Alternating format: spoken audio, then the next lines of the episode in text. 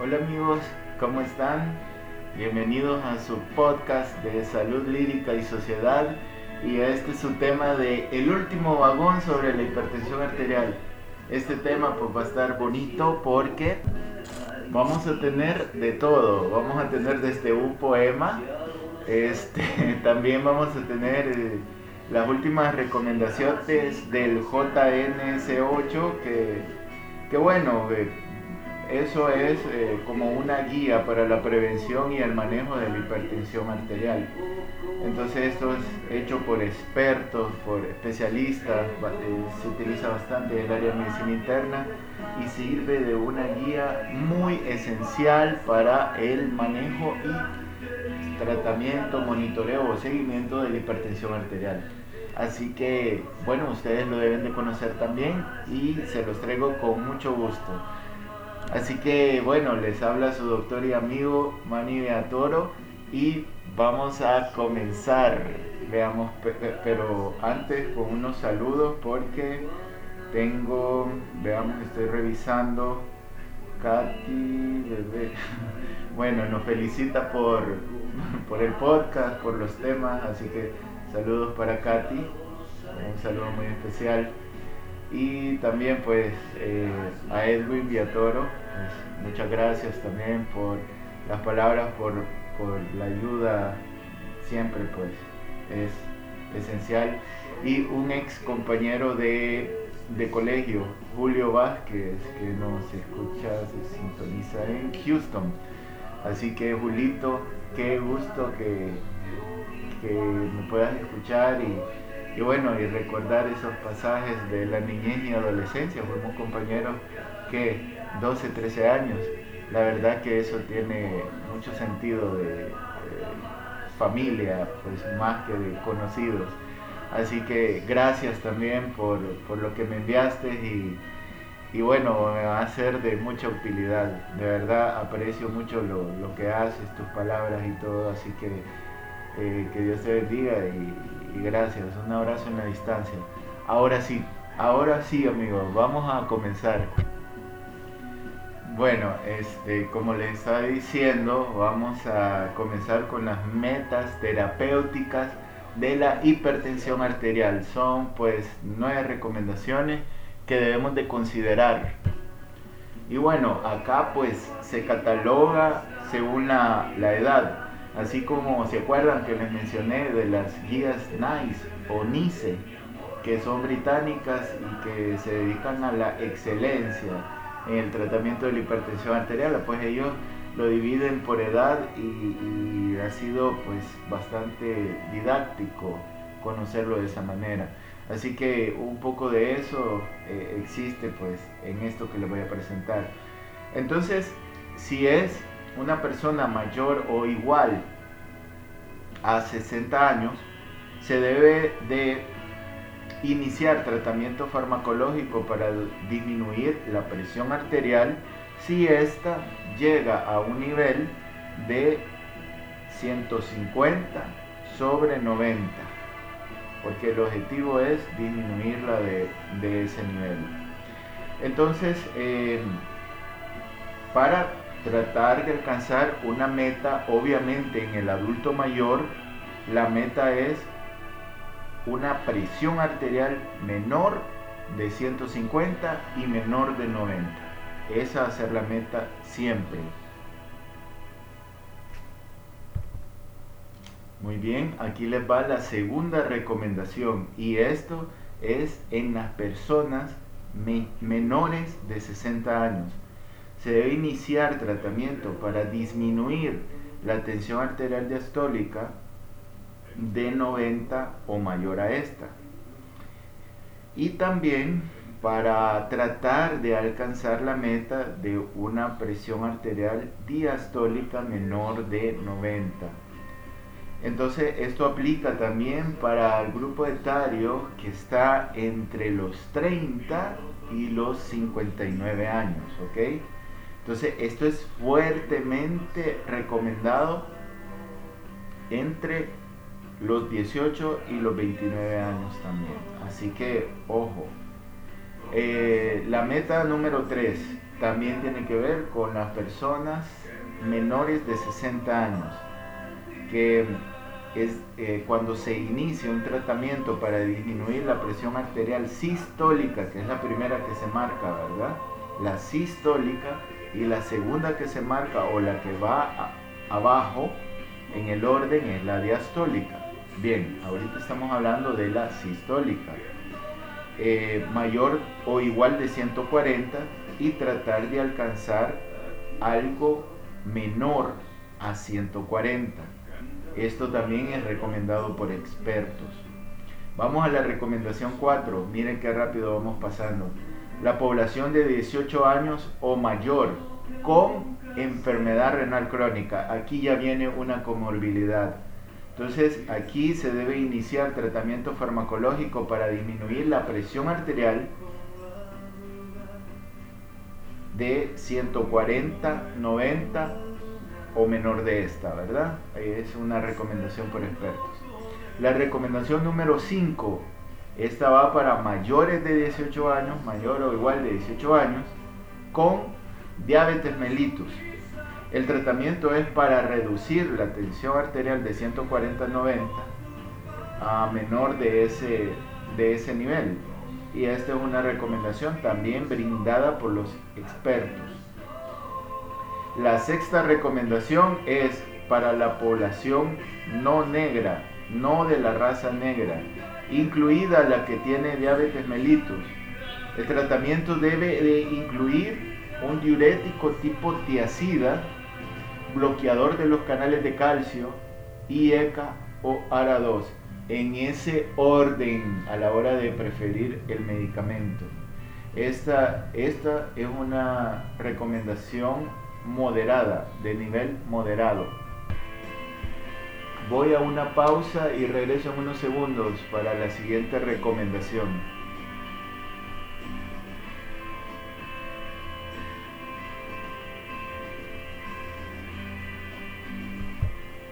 Bueno, hola, la séptima recomendación es para la población de raza negra, negra perdón, incluida la que tiene diabetes mellitus. El tratamiento debe ser un diurético tipo tiacida. Ya vamos a hablar de todos estos medicamentos. Tranquilos, ya les voy a hablar con ejemplos, dosis y todo eso. Así que tranquilos que vamos bien con el tiempo, por primera vez vamos bien. Este, eh, un diurético tipo tiacida o un bloqueador de los canales de calcio. Raza negra, pues es moderadamente recomendado, esto que les acabo de decir, y en raza negra más diabetes mellitus es débilmente recomendado. La recomendación número 8, queridos amigos, es para la edad eh, mayor o igual de 18 años más enfermedad renal crónica de nuevo. Entonces, eh, aquí se prefiere un IECA o un inhibidor de la enzima convertidora de angiotensina. Este es el prototipo más conocido, creo que es el captopril o la enalapril. Y, o un, eh, como segundo escoge, pues un ARA2. Y aquí pues tenemos el irbesartán, el, losartán, quizás el más antiguo de todos estos, es la, la sal que fue base para para los nuevos medicamentos. Esto es moderadamente recomendado y aplica para todos los pacientes independientemente de la raza o presencia de diabetes mellitus. La recomendación número 9 es si no logra la meta en un mes, se debe de aumentar la dosis del primer fármaco o agregar un segundo de otra clase, ya sea diurético tiacida como la hidroclorotiacida, un bloqueador de los canales de calcio, un IECA o un ARA2, que son los que acabamos de mencionar. El médico pues debe de seguir la presión arterial y ajustar el tratamiento hasta lograr conseguir la meta.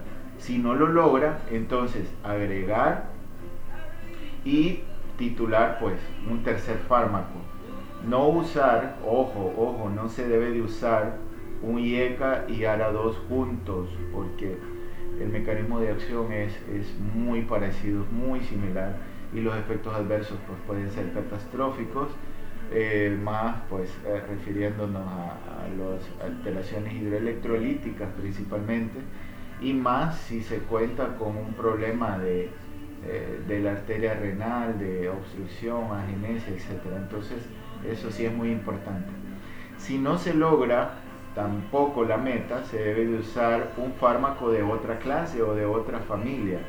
Puede requerir esto alguna referencia pues para, para un nivel de mayor complejidad para pues ya tratar con medicamentos combinados propiamente dicho o pues este, someter al paciente a un estudio, a un mapeo y ahí pues poder evaluar las horas y las condiciones en las que la presión arterial se eleva para así pues poder ajustar el, tratamiento. Este, este álbum, esta canción que está de fondo se llama One de YouTube, es una de, mis canciones favoritas. Qué joven se ve Bono en ese video. Esta canción creo que tiene más de 30 años. Es del álbum Joshua Tree. Y, y bueno, qué buena canción.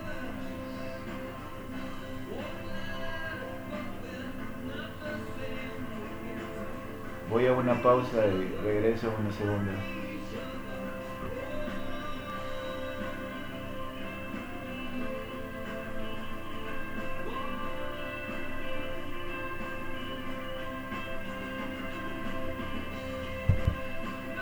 Hola amigos, ya estamos de vuelta y miren, les tengo un poema antes de continuar, ¿verdad? Porque vamos a hablar de la parte del tratamiento, esta es la parte que quizá más me gusta pero les había prometido un poema, ¿verdad? Y hay algo muy genial que encontré por acá de, un autor colombiano eh, que se llama Nair eh, Naranjo y este, escribió algo, algo muy bonito sobre el poema de la hipertensión, poema a la hipertensión, está, está bien gracioso. Entonces, este, a mí me encantó porque eh, la verdad que en este poema resume todo lo que hemos hablado. Así que bueno, aquí les va. Voy a declamar una vez más una poesía. Se llama Hipertensión traicionera. Oh hipertensión que me dañas el corazón y me alteras la tensión, sin justificación. No me provoques un ataque al corazón, porque no te doy razón ni autorización. Muy bien. Alta tensión arterial. No te dejaré causar una enfermedad cardiovascular. Eso puede afectar mi cavidad auricular y no optes por accidente cerebrovascular. Entiende, hipertensión, no te dejaré atrofiar ninguna célula de mi sistema cardiovascular, ni mucho menos llegar a mi aparato ocular, porque esta situación yo la puedo cambiar. Oh hipertensión, no te dejaré entrar en mi mente porque de ahora en adelante estarás ausente, ya que estaré compartiendo con mucha gente de una manera inteligente, llevando una vida sana, con una dieta adecuada, balanceada, nada de grasa saturada, manteniendo mi peso ideal disminuyendo la sal, siendo una persona activa, porque eso me da vida, evitando el estrés, porque me vuelvo un 3. Está bueno eso. Esquivando la depresión, ya que cambia mi expresión. Eludiendo la ansiedad, acabaré con esta silenciosa enfermedad.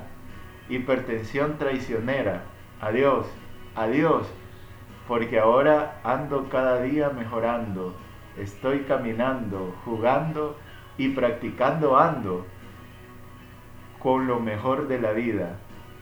Y bueno, y finaliza pues con un pensamiento que dice, la actividad física regular, porque el ideal es practicar con mi entrenador personal. Qué buenísimo está esto. Bueno, no sé si a ustedes les gustó, pero a mí me encantó, es muy, creativa esta manera de, hacer educación en salud. Y bueno, ahora sí, vamos con la parte del tratamiento. ¿Están listos? Estábamos hablando de los grupos farmacológicos, ¿verdad? Bueno, entonces están los agonistas de los receptores de la angiotensina 2. Estos son, eh, les voy a hablar de ejemplos de algunas dosis, indicaciones y contraindicaciones. Por ejemplo, de estos medicamentos que se resumen por sus siglas ARA2, eh, los más conocidos pues quizás sean el, el osartán, el irbesartán, el candesartán, bueno, hablemos del irbesartán, el que está pues eh, en boga aquí en nuestro medio, pues con una dosis de 75 a 300 miligramos, esto es una vez al día, eh, a veces pues no comprendo eh, ¿por, qué, a veces se indica dos veces, dos veces al día?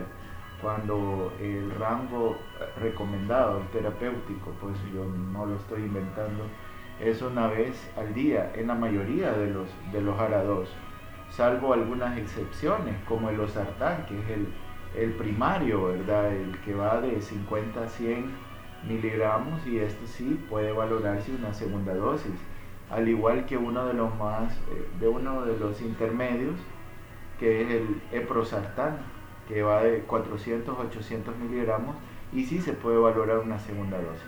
Pero bueno, las indicaciones precisas de estos fármacos son obviamente la hipertensión arterial, eh, principalmente cuando hay intolerancia al IECA.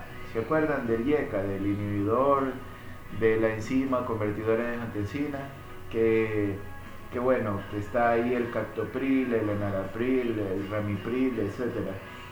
Esos son los medicamentos de primer escoge. Si estos pues no son eh, bien tolerados y datos seca, etc., entonces se cambia a esta, que es la segunda opción terapéutica, la 2. Entonces, intolerancia al IECA, eh, pacientes con diabetes mellitus y también pues se puede agregar cuando hay hipertensión más enfermedad renal crónica. Entonces las contraindicaciones para el uso de, este, de estos fármacos, de esta familia, pues básicamente es el embarazo, un potasio arriba de 5.5 y una creatinina arriba de 2.5 eh, miligramos por decilitro. Entonces eso ahí sí está contraindicado, no, no se puede dar. Bueno, segunda familia, hablemos de los beta bloqueadores. Bueno, está pues una serie increíble de beta bloqueadores eh, entre selectivos y no selectivos, ¿verdad? Pero acá vamos a detenernos a hablar de dos, bueno, yo diría de tres. Ah, pues esta literatura que consulté pues solo habla del atenolol cuyas dosis van de 25 a 100 miligramos una vez al día y el metoprolol, que es un, es beta bloqueador pues, selectivo, eh, utilizado pues, con frecuencia en, los pacientes con algún problema de insuficiencia cardíaca. Entonces eh, la dosis va de 50 a 200 miligramos de una a dos veces al día. Entonces sus indicaciones precisas es la cardiopatía isquémica. Esa, sí, esa que es la prima hermana del infarto, ¿verdad? esa que da el dolor de pecho, que, bueno, que molesta, un gran, molesta bastante, que puede cursar con, muchos síntomas eh, eh, que son bastante preocupantes para el paciente. Entonces la contraindicación de estos medicamentos pues básicamente es que el paciente tenga algún padecimiento de hipoglicemia. Hipoglicemia son los bajones de azúcar entonces, ¿por qué? Porque estos fármacos, a pesar de ser selectivos, como el metoprolol o como el nebivolol, que recientemente se está utilizando bastante también, em, a, dosis de 2.5 a 5 miligramos una vez al día, eh, a pesar de eso, pues pueden enmascarar los síntomas de una hipolicemia. Entonces esto pues, puede tener repercusiones eh, muy difíciles para el paciente. Y también la otra contraindicación es el bloqueo aurículo ventricular de alto grado. bueno, aquí pues eh, tendríamos que hablar un día solamente de esto, de, los tipos de bloqueo, eh, pero, pero sí, estos se relacionan bastante con uno de los tratamientos convencionales que es el uso de marcapasos. Bueno, seguimos avanzando con la otra familia de fármacos que son los bloqueadores de los canales de calcio. Bueno, acá pues eh, yo les quisiera hablar que existen eh, tres familias que me acuerdo, está la benzodiazepina, la dihidropiridina y las no dihidropiridinas.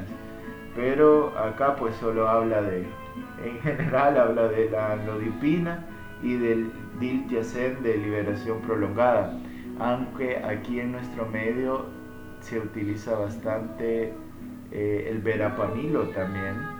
El verapamilo pues eh, es, muy utilizado por acá, que, también este, viene en combinación con arador diurético y que es dado pues en hipertensión bastante, bastante difícil de, controlar.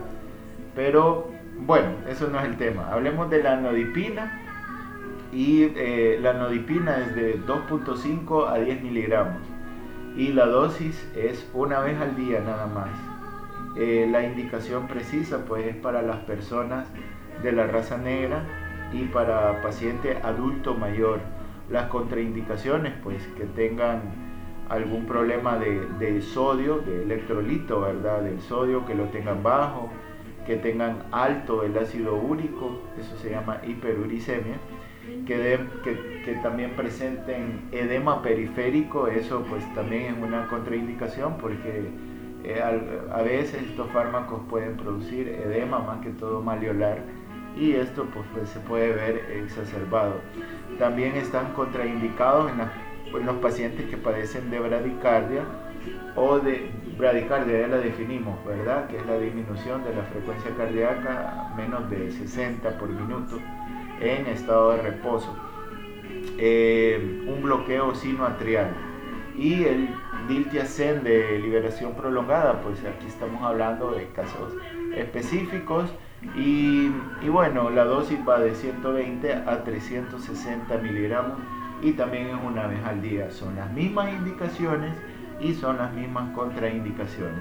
Así que rápidamente pasamos al siguiente grupo eh, o familia farmacológica que son los inhibidores de la enzima convertidora de angiotensina. Y de aquí pues estamos hablando del captopril, de enalapril, de lisinopril por mencionar los más famosos. De estos pues quizás para eh, yo personalmente me gusta más el lisinopril una dosis de 10 a 40 miligramos, solo es una vez al día. Su, indicación precisa es la hipertensión que, que, bueno, que tiene que, o que se relaciona con enfermedad renal crónica y también pues hipertensión más diabetes mellitus tipo 2. Sus contraindicaciones son igual, al, igual a las que estamos hablando del, del ARA2, creatinina mayor de 2.5 miligramos por decilitro, el potasio arriba de 5.5 miliequivalentes por litro y, por supuesto pues el embarazo. Entonces este, pasemos al último grupo familiar que son los diuréticos tipo tiacida.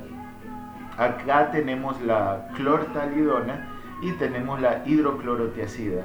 Eh, su dosis pues eh, de la clortalidona va de 12.5 a 25 miligramos. Lo que me encanta es que es una vez al día. Y la de la hidroclorotiacida, que es el más conocido en nuestro medio, va de 12.5 a 50 miligramos y se puede dar de una o dos veces eh, al día. Pues esto ha sido pues eh, eh, muy discutido a veces con los nefrólogos, pues ellos a veces este, hablan de, la dosis de 12.5 que alcanzan el, mismo eh, nivel terapéutico y el efecto eh, muy similar como dar la mayor dosis y te ahorran los efectos adversos, que son varios también, entre ellos pues la hiperuricemia, entre ellos pues la bradicardia, etc. Entonces eh, es algo muy interesante.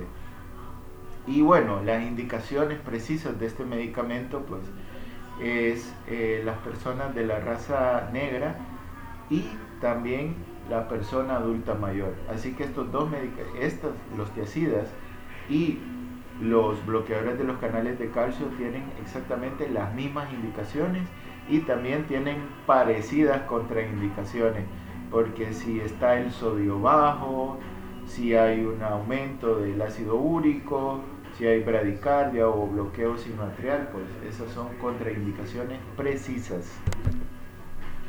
Así que eso ha sido todo por hoy, amigos. Muchas gracias por llegar al final de, este, de estos vagones, ¿verdad? De hipertensión arterial. Espero que haya sido de su agrado. Y bueno, pronto vamos a estar hablando de otras cosas, vamos a tener eh, más eh, invitados. Y bueno, eh, les habló su doctor y amigo Manny Villatoro y este es su podcast de salud lírica y sociedad. Hasta luego, sean felices.